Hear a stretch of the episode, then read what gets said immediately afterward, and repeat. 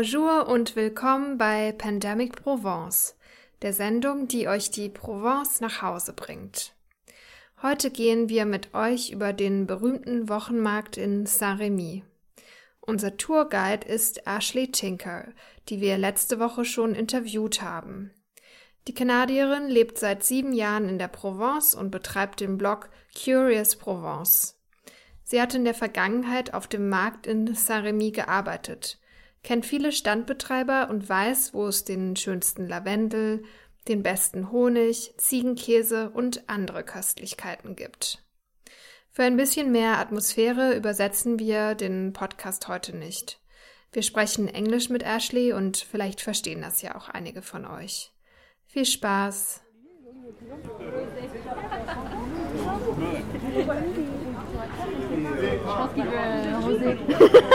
Bonjour. This is Eric. This is um, he sells lavender from soap. I can't really smell it with my mouth. Yeah. so he smells. He sells the um, essential oil. So there's two types of lavender. Yeah. So that's the real lavender. So it's got a much more subtle scent, and that grows only in altitude, and it keeps its its color.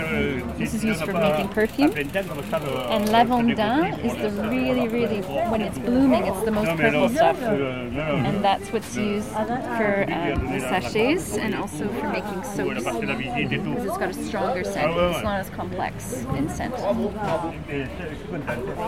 so is fascinating because when I uh, gather um, lavender, it never gives the, the intense color. Well, there's so many different varieties of lavender. This is the AOC regulated one, of course, because we're in France. There's AOC regulated everything, and this is the the most the, the queen of the lavenders. Yeah.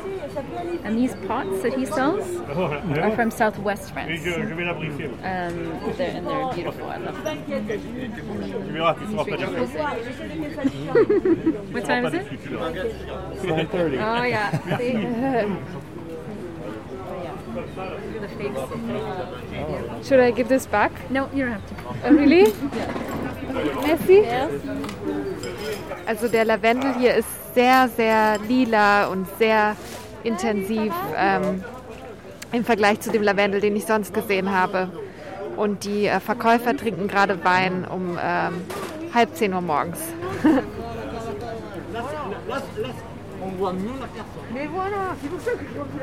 Also wir sind jetzt hier auf dem Teil, wo das Essen ist und davor waren wir da, wo die Kleidung verkauft wird und ich glaube, wir interessieren uns mehr für den Essensteil, oder?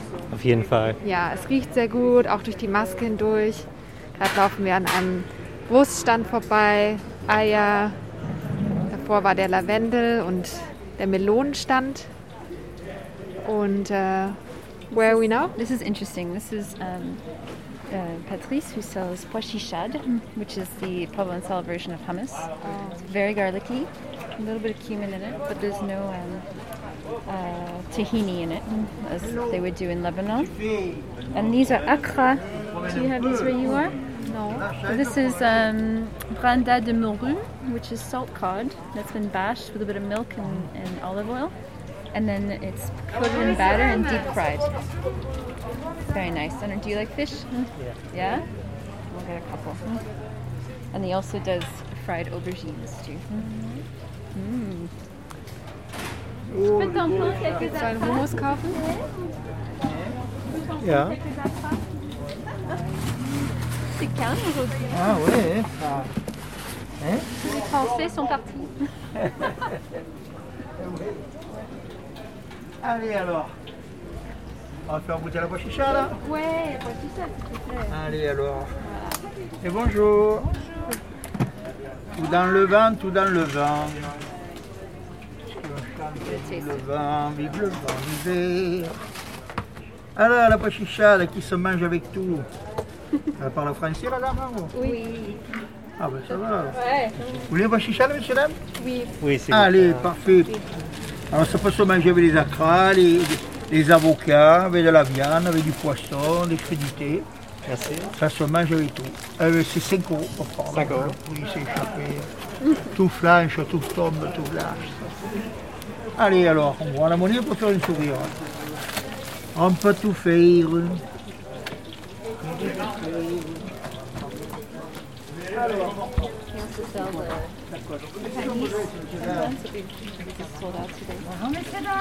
Et voilà, merci, Merci. bonne journée. It's beautiful cheese stand. So, do you have as much goat cheese where you are? We have tons of goat cheese here. It's obviously the most well-known um, cheese in Provence. There's a lot of really fresh goat cheese because we have um, a lot of goat farms that live on the uh, the garrigue, which is the rosemary and thyme that that grows in the hills in the Alpes. So this is um, this is the Grès de Banon. You might have heard of Banon, but the Banon cheese is the only AOC Provence cheese, and it's round um, and it's wrapped in chestnut leaves. It's first soaked in marc, which is a pure alcohol that's made with the residues of winemaking, and then it's wrapped in chestnut leaves. However, this is a kind of a creamier version, uh, which I actually prefer. And it's got sarriette on it, which is the herb of Provence, savory, uh, which grows all in the hills here. Lots of delicious, delicious things. This would probably not survive the car drive. no, depends if you have air conditioning. This is really Yeah. good. Have you ever had Saint Félicien? oh yes, I know I that. That's my that. favorite cheese. Yeah. Oh yeah. There you go. and I like it really creamy like this. Oh yeah. Makes a big difference is if you buy it at the market or if you buy it at the grocery store. This is something you have to try. This is um, artichoke cream of artichokes with truffle. I think it's delicious. Do you like truffles? Yes. Yes. Okay. Good. Good. so, and he makes pistou à la truffe. Pistou, as you know, is uh, the Provençal version of pesto. Um, it doesn't have cheese in it. Salut. Oui. Bonjour messieurs, dames. Bonjour. Look at this. Apricots in wine. Oh, Isn't it's also beautiful? really nice packaging. It's beautiful. Yeah. Beautiful gifts. True. Vous parlez français Oui. Oh, fantastique. This is also something very Provençal. Caviar d'aubergine. This is kind of slow cooked aubergines with uh, lemon and garlic. It's really delicious. This stand is gorgeous. The, the, the lady that owns the stand is very meticulous. And she's here very early in the morning and she places all of her little barquettes of fruit perfectly. So yeah, so this is a fruit stand. Yes, yes, and they have gorgeous plump figs, mirabelle, and she always has the best uh, berries. It's mostly berries. These, have you ever tried these? These are woodland strawberries, wild strawberries. Yeah. They're kind of renowned in cuisine. They're very sweet, right? Yes. Yeah. Yeah, this looks very pretty. This. And we already have girolles that are in season. The autumn is coming. Gerol ist äh, Pfifferlinge. Ja. Eierschwammel. Eierschwammel in It's a good Austria. picture. You should take it. Are you interested in honey? Yes. Yes. So this is um, a producer from Gordes, which is that gorgeous hilltop town. Bonjour. Bonjour. And she makes about you know seven different types of honey. Here in Provence, we probably have about 20 different types of honey. It all depends on what the bees are feeding on, the honeybees are feeding on. Um, and it's quite interesting to taste the difference. Have you ever tasted the different types? It's so different. You want to try? Yes. So this is so acacia is the the flowers that come in really early spring, and the big beautiful droplets of white flowers. They're very fragrant, and we take those and deep fry them, or we make honey with them. Uh, it's very sweet honey, and then second to that in sweetness would probably be the famous lavender honey, very fragrant. You should probably try that in Provence, right? Tu veux faire faire une dégustation Je, je te laisse. Ok, merci. Oui, c'est facile, voilà. Là pour mettre les cuillères. ok. Et là, c'est les cuillères. Trop bien, merci. Allez. Let's start with lavender, yeah. T'as pas du bruyère J'en ai. Ah, oh, j'adore. On a fait une toute petite. C'est mon préféré. année, On a Ah oui. She's sold out my favorite. Which one? It's a bruyère, which is kind of heather. J'ai même pas une dégustation. Ah oui. C'est proposé. Ah, trop bien. This is lavender? This is lavender honey. Il y a des gens qui étaient tellement désespérés que je leur ai donné mes pots dégustation. Ah oui. Explique-moi, pourquoi c'est parfois cristallisé et pourquoi non? Das ist jetzt äh, der berühmte Lavendelhonig. Sehr gut. sehr gut, aber auch sehr süß. Ja. Es gibt ein paar, die sind, der Lavendelhonig hat so eine sehr goldig-gelbe Farbe. Und dann gibt es ein paar, die sind ein bisschen dunkler. Das sind eher so Waldhonige. Die sind vielleicht nicht so süß. Ich glaube, die wären eher les Ja? Die Waldhonige. This is probably the most beautiful olive sand you've ever seen. I'm guessing. I don't know. Have you ever tried prunes from Southwest France? Ah, guys. okay, we're gonna we'll have to get some. Uh, they're very, very um, moelleux. I don't know how to explain it. soft, yes, soft. Um, and then, of course, in front of you, you have all the variety of tapenades that they make here. Anchoyade, they have delice d'artichaut, artichoke dip, um, poivronade. These are les dents d'ail. Have you ever tried these? No. It's, cannot- a, it's a whole garlic. I don't know whole if I want to try that in the morning. I cannot believe you have been to Provence this long and you've not tried these. These you eat like olives. They're cured, so they're very fresh tasting. I'm going to force you to try them. It's a very beautiful stand. Je peux piquer deux dents d'ail. Mm, mm, mm. C'est gentil, merci. Here we go. Good. Wir essen, jetzt, äh, wir essen jetzt eine ganze Knoblauchzehe. C'est sur le téléphone?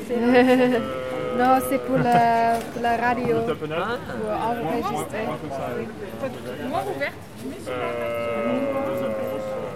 Very good. It's good. Wow. You know it's good. Will, we, will it make us 100 years? Yes, We will live to 100 years old for sure. Each region of Provence has their the specific olives that are uh, from that region. The ones with the fennel around them, you see those there? Yeah. Those are the Cassé les Baux de Provence. So my neighbor still makes these olives, and what they do is they pick the olives before they turn purple or black, early in the season, probably starting soon, and they they bash them one by one just to break the skin with a mallet. They wash them in water for 10 days uh, to rinse out some of the bitterness. And then they bri- they put them in a brine with the wild fennel that grows here everywhere on the on the roadsides. And then they're ready about a month later to give as gifts. So they're um, they're great gift for Christmas. What are your favorite? Oh, um, I I like the the um, picholine olives, which are the simple green olives that have been marinated with um, uh, dried uh, tomatoes and garlic. Mm. Actually, I'm gonna get some. Ja. was kaufen? Sieht alles sehr gut aus. Ja, also dieser Stand ist wirklich wunderschön. Hier sind Körbe mit o- verschiedenen Olivenarten. Dahinter sind äh, Schalen mit Tapenaden. Und es ist auch eigentlich der Stand, der am besten besucht ist, würde ich sagen. Also hier sind wirklich die meisten Menschen, die sich hier anstellen, um, äh, um hier einzukaufen.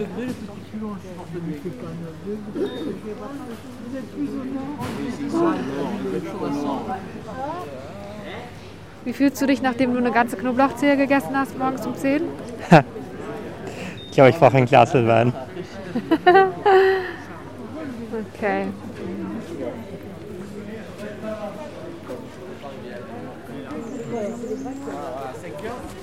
This is the Liliment confiseur, famous throughout France. It's confectionery fruit made in Saint-Rémy de Provence.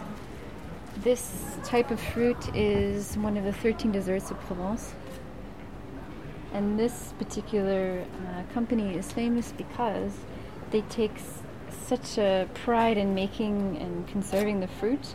It takes about a month to make each, to preserve each fruit. And what happens is that they cook them in these copper vats with, uh, in a syrup, and they do it so slowly. They they start cooking and stop, start cooking and stop, so that they retain their form and they become kind of translucent. So this this mel- this is a whole melon that they, they peel and then they cook the melon. And then you uh, when you cut into it it just oozes with uh, the syrup. It's absolutely delicious. So you can decorate a, a simple flan with them all the different types of fruit. I also like the clementines are gorgeous uh, the strawberries are amazing um, and then nothing is wasted so they, they sell the byproduct syrup that has been flavored with the fruit and whenever for some reason it doesn't work out they'll sell the jam that is made with the fruit. It hasn't cooked too much. They also make their own calisson here with the um, melons from Cavaillon. Mm. Very delicious. If you want, we can come take come Yeah. take a look. It's very special. Also wir stehen vor einer Art äh, Vitri Vitrine mit gl glasierten Früchten. Und ähm, die sehen alle schon fast künstlich aus, weil sie so wunderschön sind. Sie glänzen und sie sind wahrscheinlich voll mit Zucker, aber ähm, sehen einfach sehr, sehr schön aus. So it's funny that as soon as September starts, it gets emptier, right? Because well, the it's French actually people at at the least they go beginning. back home. Ah. Normally, what happens is that the French people go home, and then all the Americans arrive in September, and the Australians, Yeah, the people without children. But for the first week is kind of a transition phase. Yes. Oh. And then it's, you know, November, December, January, February are very quiet. But we have great um, Christmas markets here. Christmas is, markets? Which is quite fun. Yeah, it's nothing like what you would get in northern northern Europe. It's not as kind of festive, but what's nice is they have specific ones. So, for example, there'll be one in Fontvieille, which is called the Foire du Gras, the Fat Festival, and, they, and it's a market with only uh, producers from southwest France who come in with all the duck products, so all the duck fat, the foie gras, massive ducks, and you have to go there really early in the morning if you want a duck because it's very popular. And then at midday, there's a massive table, and you it's about 200 people, and you eat all together. You eat uh, confit de canard and, and beans cooked in duck fat with red wine. It's delicious. We have to come back. That's what you need. yeah. That's actually the, the third week in November.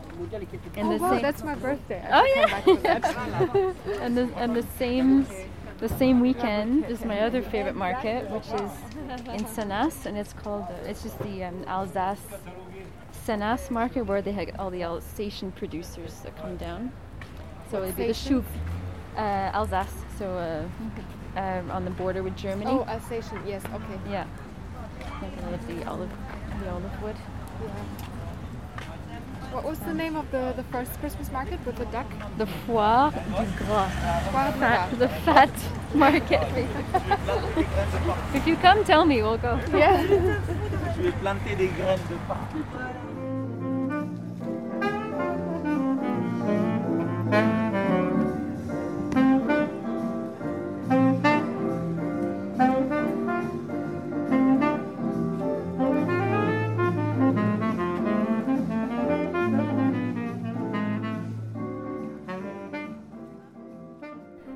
Das war's für heute mit Pandemic Provence. Danke fürs Zuhören. Wenn ihr mehr zu Ashley und ihrem Leben als Expat in der Provence erfahren wollt, hört unsere Folge von letzter Woche. Wenn ihr Fragen oder Anregungen habt, könnt ihr uns diese auf Instagram schreiben, wo ihr uns unter @pandemicprovence findet. Dort könnt ihr uns auch folgen für Bilder zu unseren Geschichten und noch mehr Eindrücken und Tipps aus der Provence. Wir würden uns außerdem freuen, wenn ihr den Podcast positiv bewerten würdet, wenn er euch gefällt. Merci und bis zum nächsten Mal.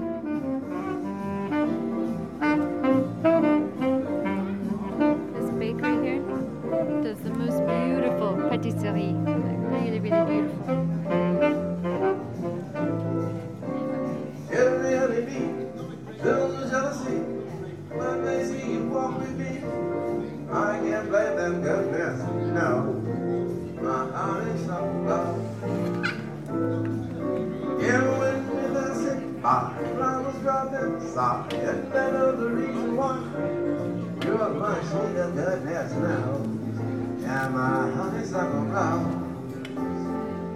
Now I don't know about sugar.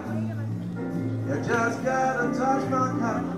You are my sugar. It's so sweet when you start it up. When I'm taking sips, got me tasting lips. All the honey belly drips. Your fetching goodness knows. My honey's up above. My honey's up above. Sweet honey's up above.